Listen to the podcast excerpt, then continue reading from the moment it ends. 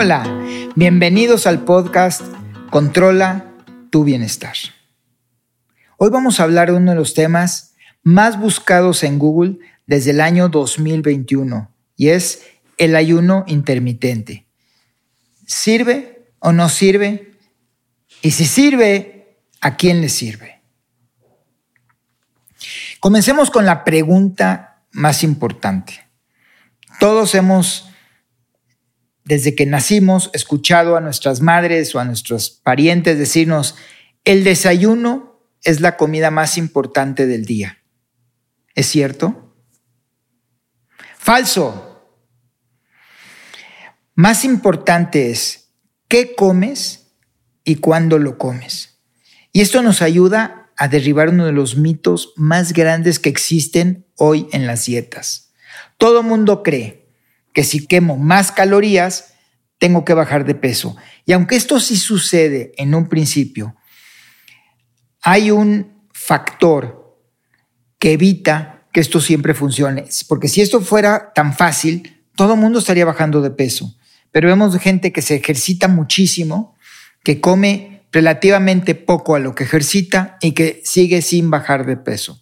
Y esto es que nuestro cuerpo en el momento en que le empezamos a restringir el número de calorías que le alimentamos, suspende la quema continua de calorías y se vuelve más eficiente. Empieza a reservar calorías porque sabe que va a estar en un estado de inanición, donde no va a recibir esas calorías y lo que va a querer hacer es que las que tiene las va a conservar para poder utilizarlas más eficientemente.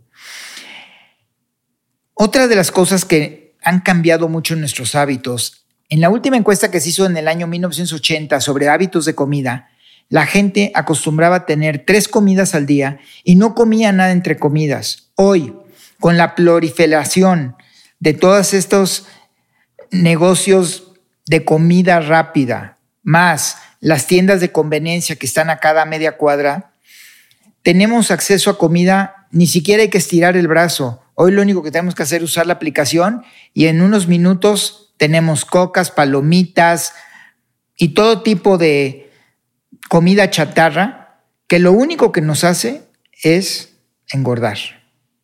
Entonces veamos cuáles son las funciones verdaderas del ayuno intermitente.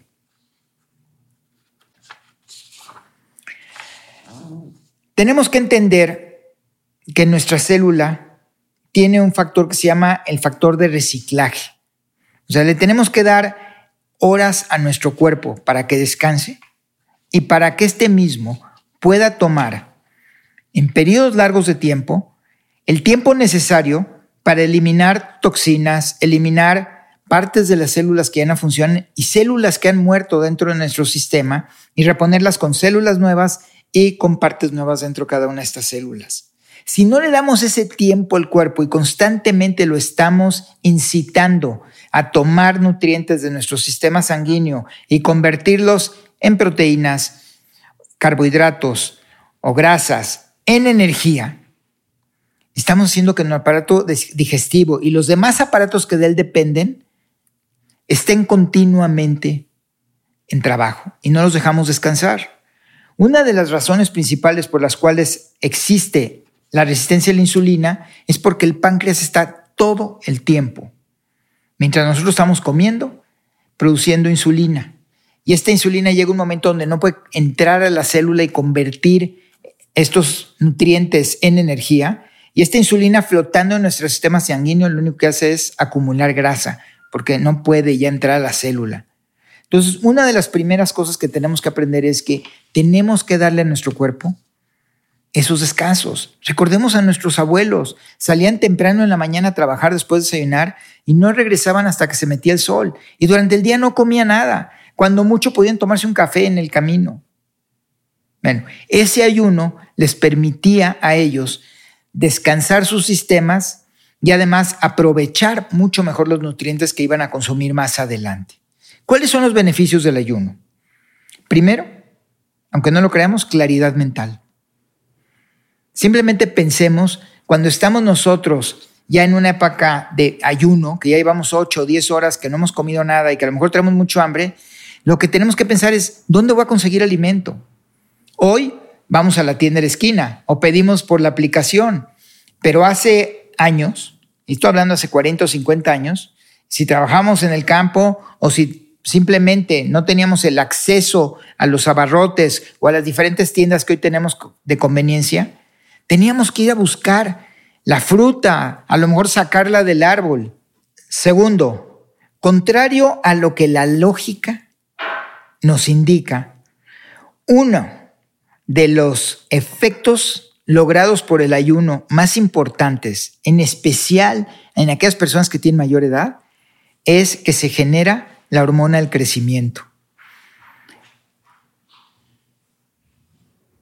Los hombres normalmente al llegar a los 25 años dejamos de crecer y las mujeres alrededor de los 28 años. Hay diferentes estudios, puede haber debates sobre esto, no es lo importante de hoy, pero hay un momento en donde nuestros cuerpos dejan de crecer.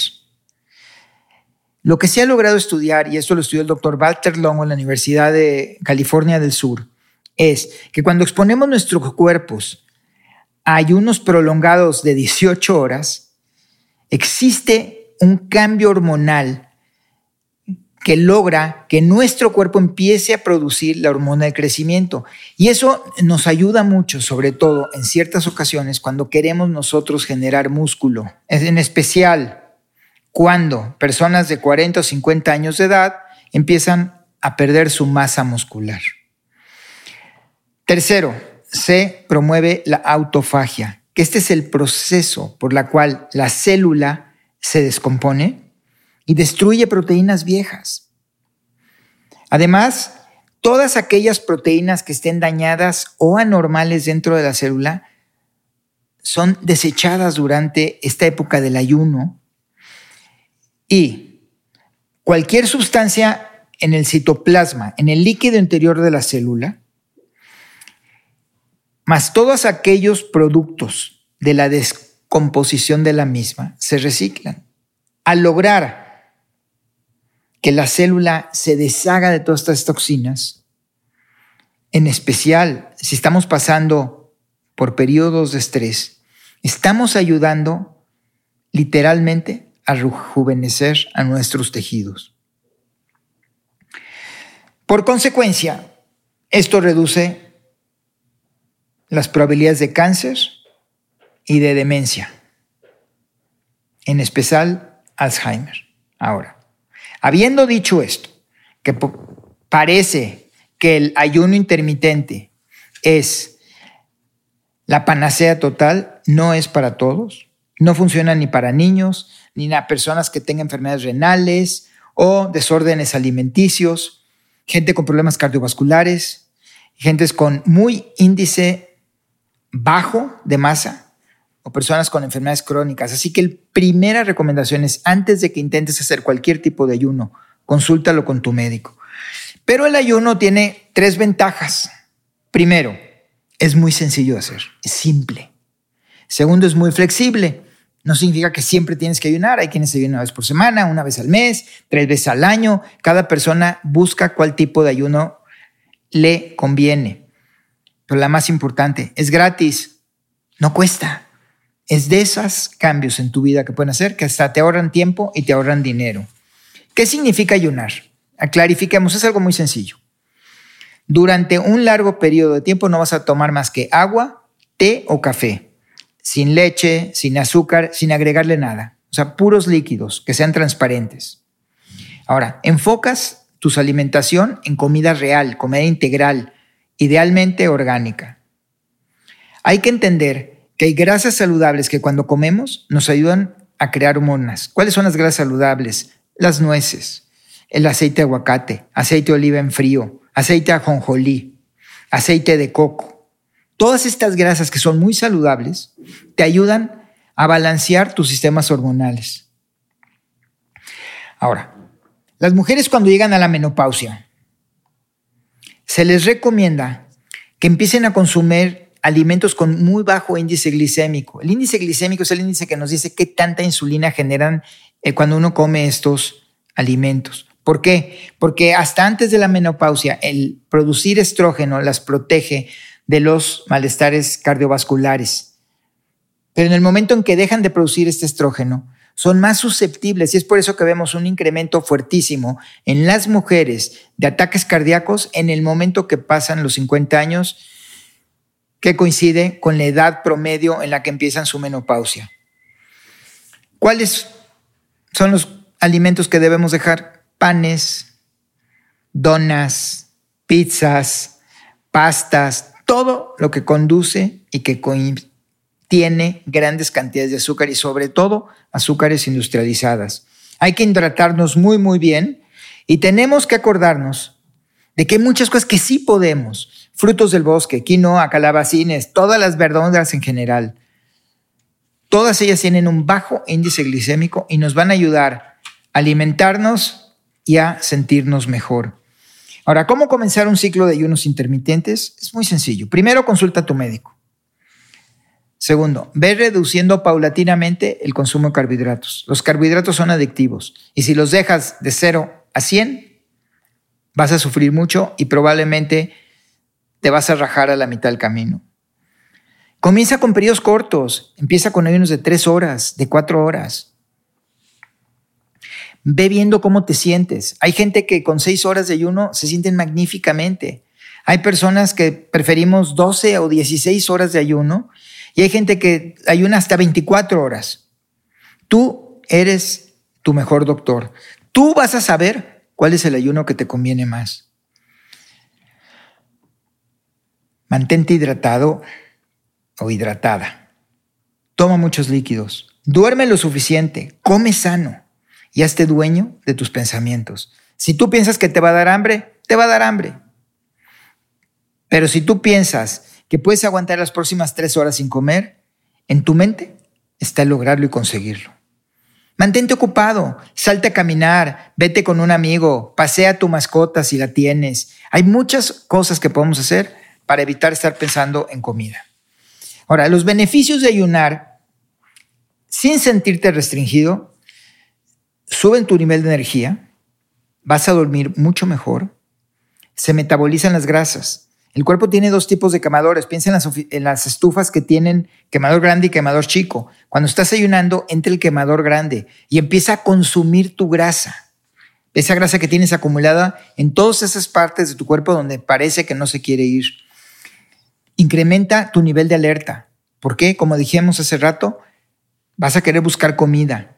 Mejora tu autoestima. Del momento que logras hacer un ayuno pequeño, tres, cuatro, seis horas, y que logras conquistar esa primera etapa es cuando te empiezas a sentir mejor. Te ayuda a prever enfermedades y como dijimos hace unos minutos, retrasa tu envejecimiento. Hay algo que les quiero compartir que muy pocas personas conocemos, sobre todo con las tradiciones actuales de que nos gusta salir a cenar y con los cuates y desvelarnos.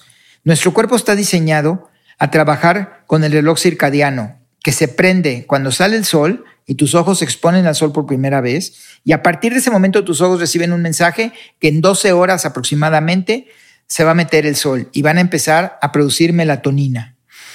¿Qué es lo que quiero decir con esto? Estamos diseñados para comer cuando el sol está afuera. Hay que quitar los estereotipos de comida.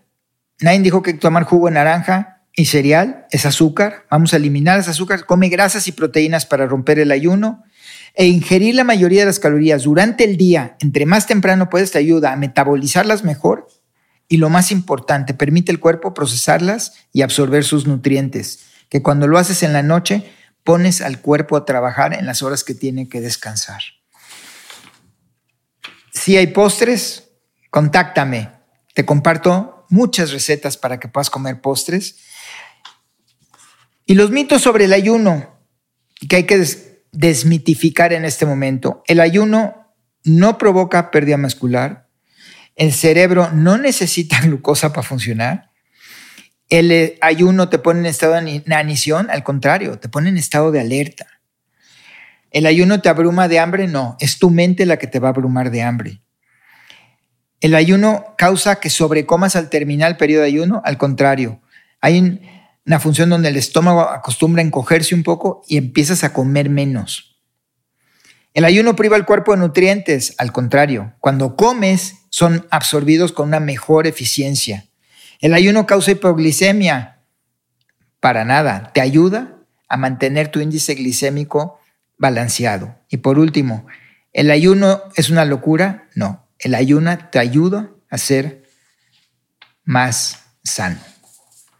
Ayunar o no ayunar es tu decisión. La resistencia a la insulina mantiene nuestros niveles de insulina muy altos. Entre más ayunes, preferentemente un mínimo de seis horas entre comidas, vas a lograr establecerlos. Cuando menciono la palabra ayuno, lo primero que te viene a la mente es ananición. No, no es sufrir, es al contrario, estar alerta, tener energía. Por eso tú tienes que escoger qué periodo de ayuno te conviene. Hipócrates ya lo escribió en un pasado y quiero concluir con esto. El ayuno no es para todos. El ayuno tienes que consultarlo con tu médico, pero las pruebas científicas publicadas recientemente nos han dicho que cada uno de nosotros podemos aprovechar de hacer un ayuno. Gracias por acompañarnos y te espero en la próxima.